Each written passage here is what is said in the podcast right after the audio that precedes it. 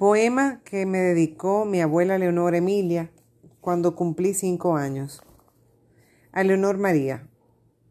Cuánto quisiera poder expresarte lo que siente el alma mía en este para tu gran día en que todos queremos alegrarte. Junto a ti la tarde pasaremos, recordando tu llegada a este mundo de ilusiones, y a Dios con gran fervor le pediremos el amor que hay en todos los corazones. Eres buena, eres dulce, eres graciosa, inteligente, encantadora, a cual más. Y en tu pecho se vislumbra una rosa, rosa hermosa toda llena de bondad.